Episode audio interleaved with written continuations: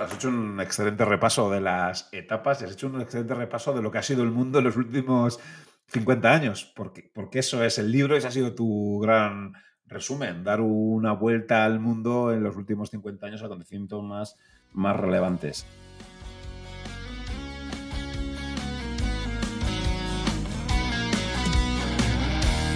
En algún lugar de un gran país. Muy buenas a todo el mundo, soy Adrián Susudio y esto es Charlando con Libros.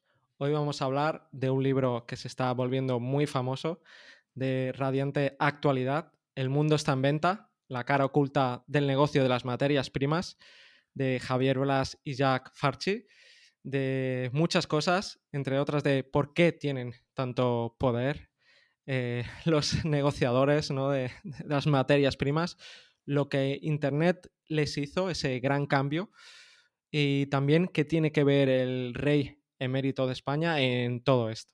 Además, lo vamos a hacer con un invitado que repite, un invitado de lujo, David Cano. ¿Qué tal? Bienvenido de nuevo. Hola, ¿qué tal? Muy bien, muchas gracias por invitarme otra vez. Yo encantado. ¿Te gustó mucho este libro, me dijiste?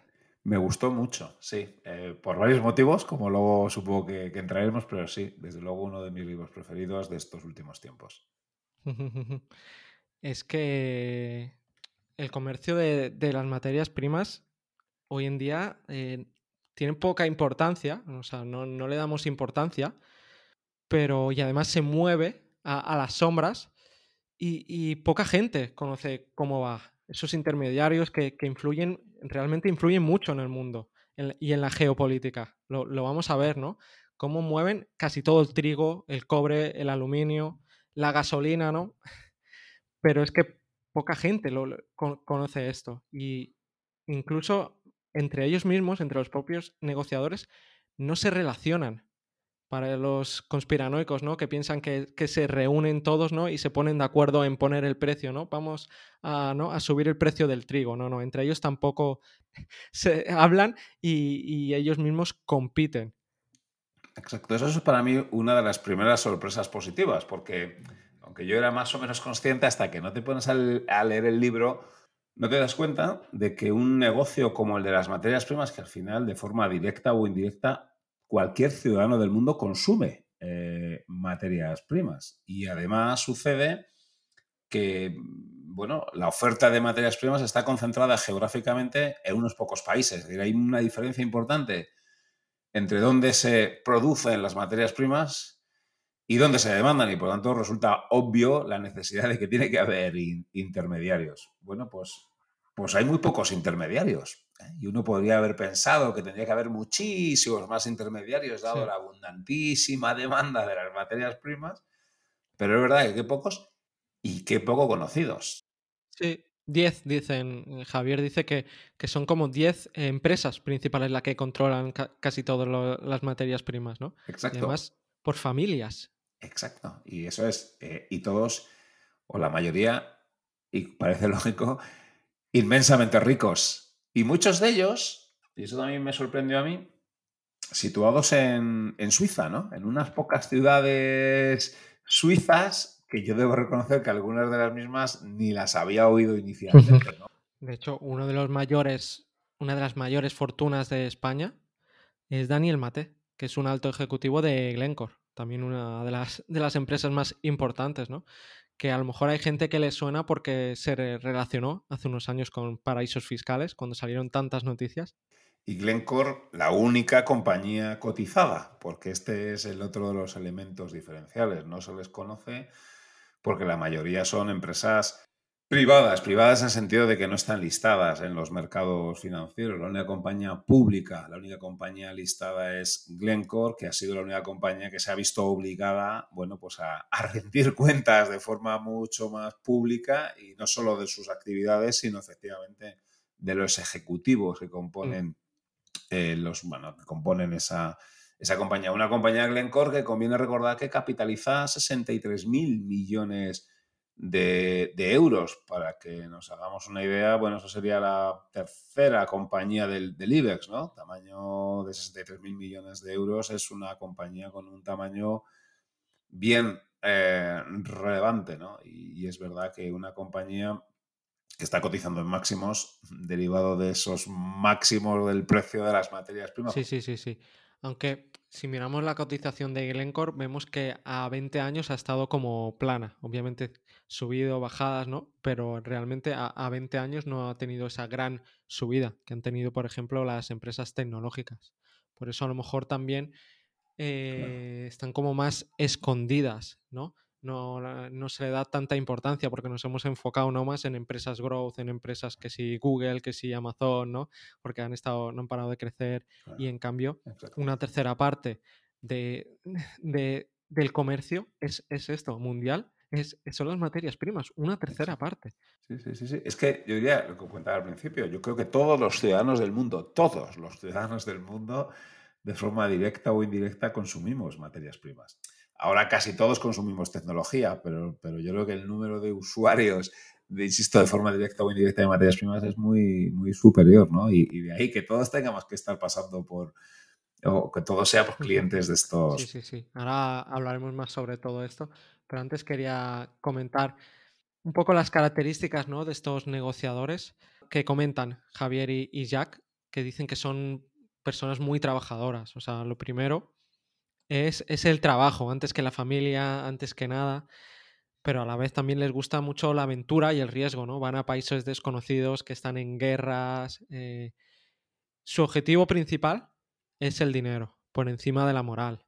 Eh, por ejemplo, en el régimen de apartheid, cómo les venden petróleo, cómo consiguen venderles petróleo, solo que al doble de precio del, del- del mercado, pero cómo lo consiguen. También eh, que saben hacer amigos en todos sitios. O sea, son unas personas que se conocen a, a todo el mundo, a toda la sala en un momento, se acuerdan de todos los nombres de las personas, de sus hijos, de qué le gusta, pero a la vez son muy duros con los negocios, ¿sabes? O sea, la, la- la pela es la pela. Y también que los más veteranos tienen pocos estudios porque empezaron en las salas de, correos de adolescentes. Ya las últimas generaciones no, ya vienen de estudios.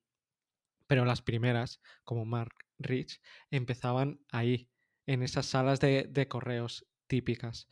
Y, y también quiero decir que este sector es un sector que está poco regulado y a la vez actúan a veces como bancos. Sobre todo son ellos bancos para gobiernos poco conocidos, es decir, les prestan dinero, pero ellos también utilizan bancos. Y no bancos de inversión, como podemos pensar, ¿no? Utilizan bancos comerciales, que, que todos conocemos.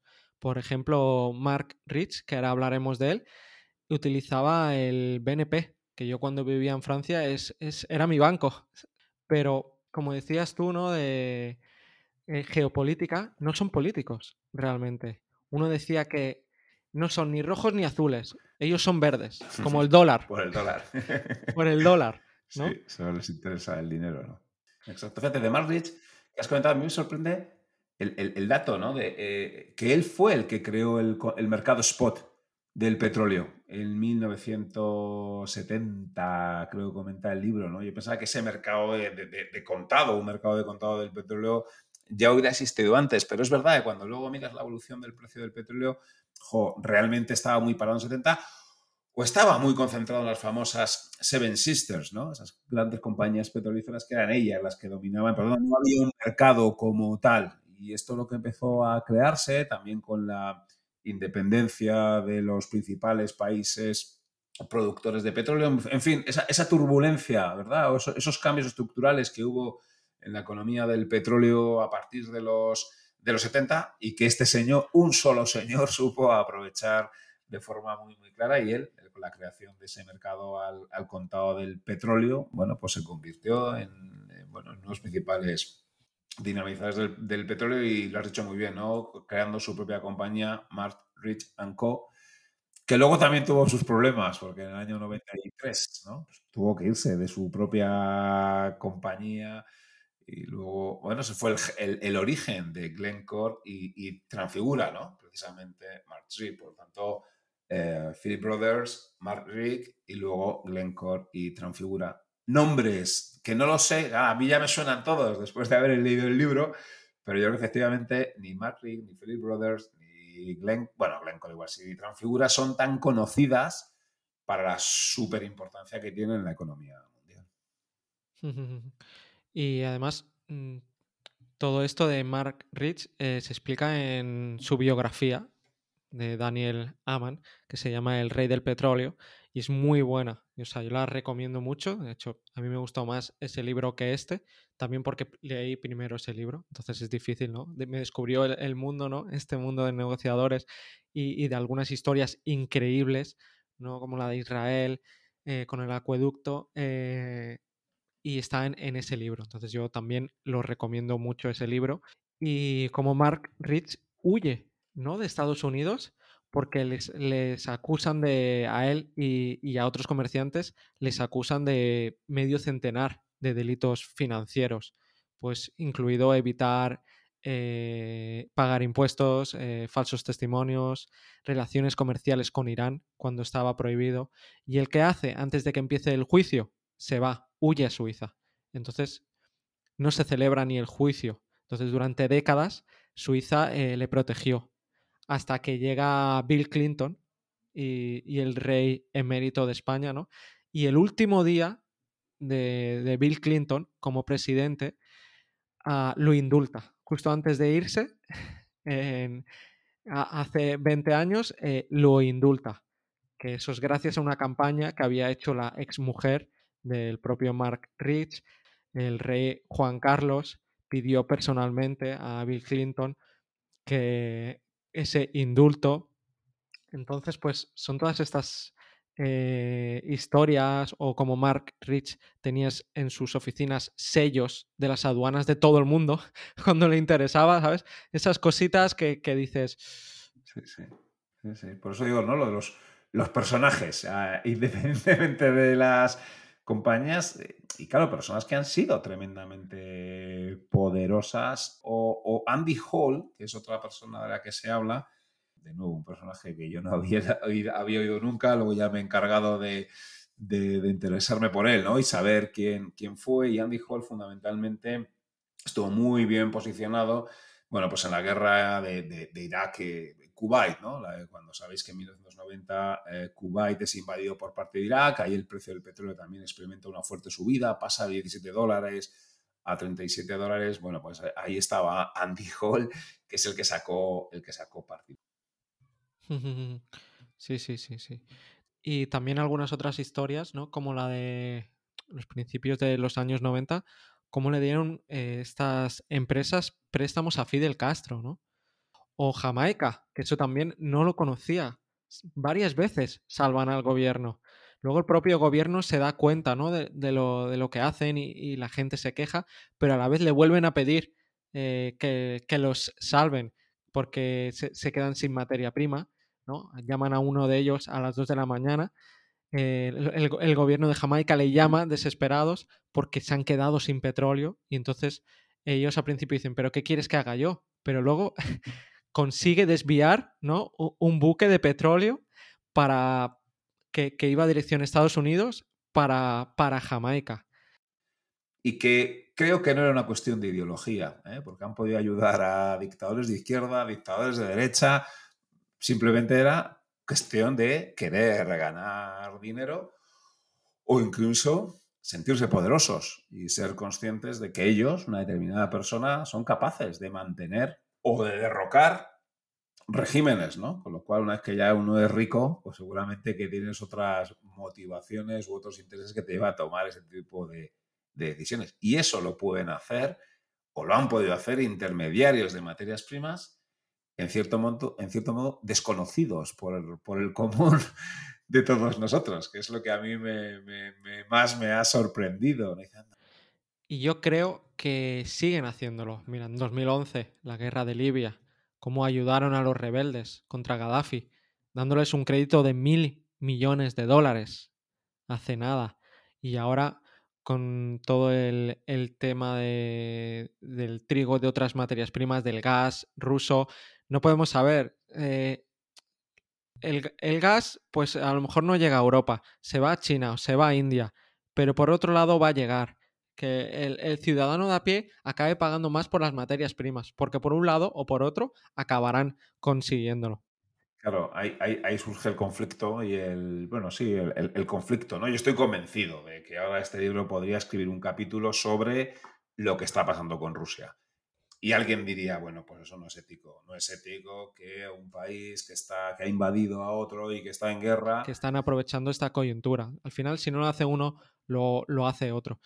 Y quería comentar las cuatro etapas que destacan Javier y, y- Jack. La primera etapa es la de las nacionalizaciones de las petroleras, lo de las siete hermanas.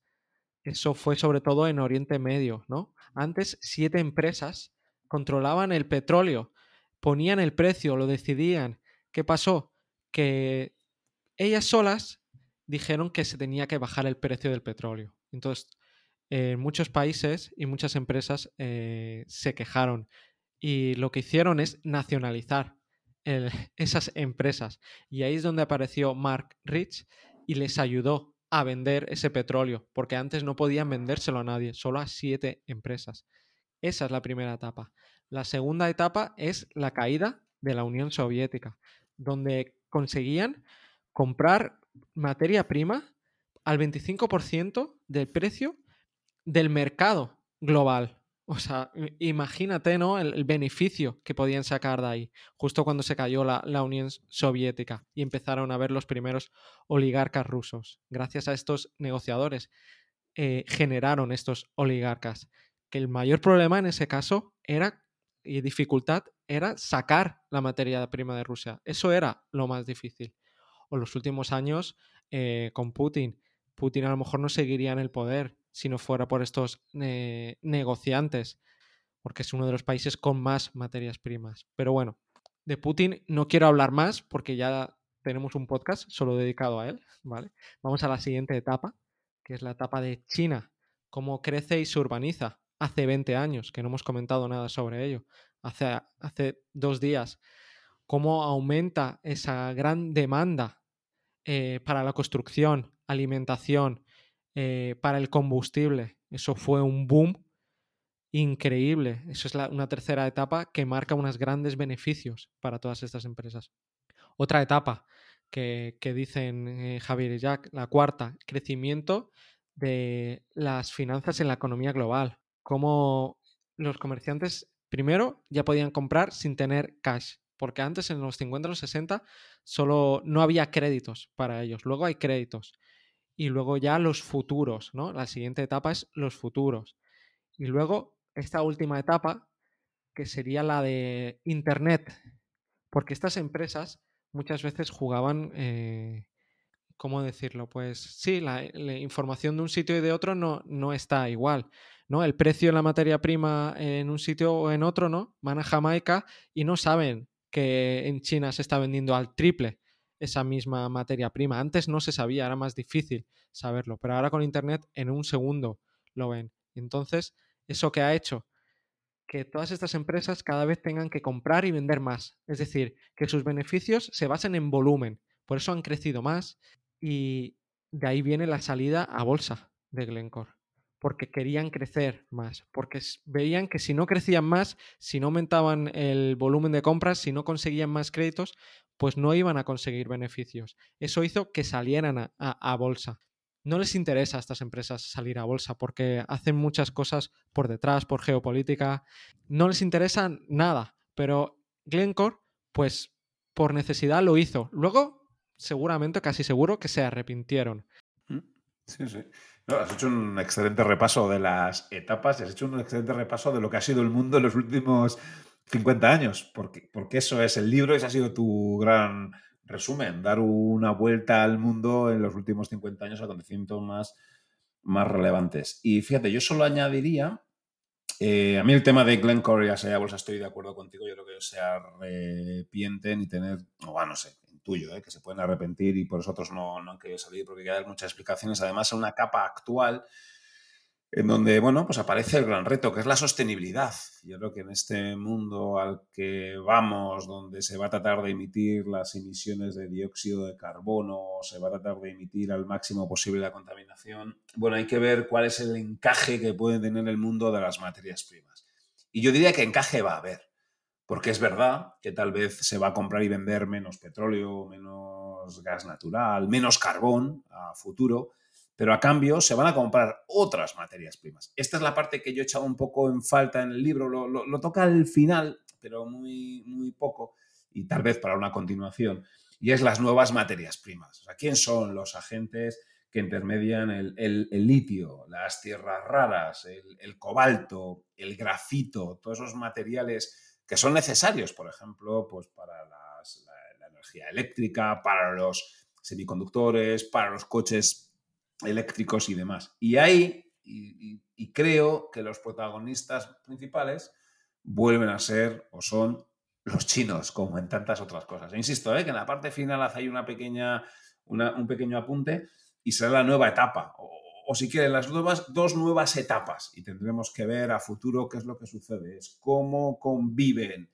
las antiguas compañías intermediarias de materias primas y las materias primas más convencionales con esta ola que tenemos ahora de, de descarbonización, de sostenibilidad, de evitar el cambio climático, y por otro lado, quiénes van a ser los agentes que intermedien todas estas materias primas que se van a utilizar fundamentalmente para conseguir una economía más verde y más vinculada a la electricidad. Porque gran parte de esas materias primas están en China o están en África, donde China se ha posicionado.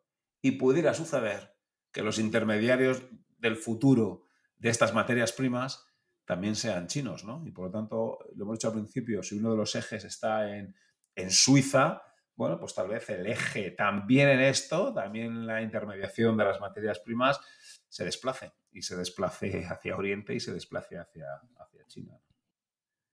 Y, y, para ir finalizando, la conclusión que, que sacan Javier y Jack es que estos intermediarios son necesarios realmente, pero a la vez hace falta que estén más controlados. En Estados Unidos ya desde hace varios años hay muchos juicios, eh, se están poniendo eh, multas a, a, las empresas o a los bancos que financian a, a, esas empresas, pero sigue habiendo mucho descontrol, mucha falta de información y a la vez el ejemplo de seis empresas controlan el trigo y, y la soja pero esa escasez que ha creado Ucrania, ¿no? Por, por, culpa de la guerra, gracias a estos intermediarios, han conseguido que, que siga habiendo, ¿no? Materia prima en, en, todo el mundo, ¿no? Sin ellos, no es que estaría caro, es que a lo mejor no habría directamente, ¿no? Esto va a generar polémica, ¿eh? Lo que has dicho y lo que yo voy a decir ahora, porque yo creo que sí que es necesario, como defienden los,